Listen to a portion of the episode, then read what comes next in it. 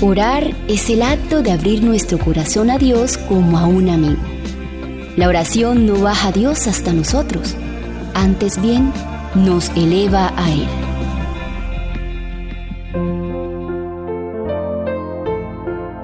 Pidamos com toda a confiança e fé. Quando pidais a Deus que os ajude, honrad a vuestro Salvador creyendo que recibís su bendición. Todo poder y toda sabiduría están a nuestra disposición. No tenemos más que pedir. Andad siempre en la luz de Dios. Meditad día y noche en su carácter.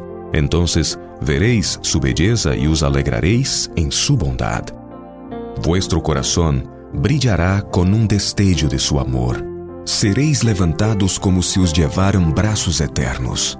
Con el poder y la luz que Dios os comunica, podéis comprender, abarcar y realizar más que lo que jamás os pareció posible.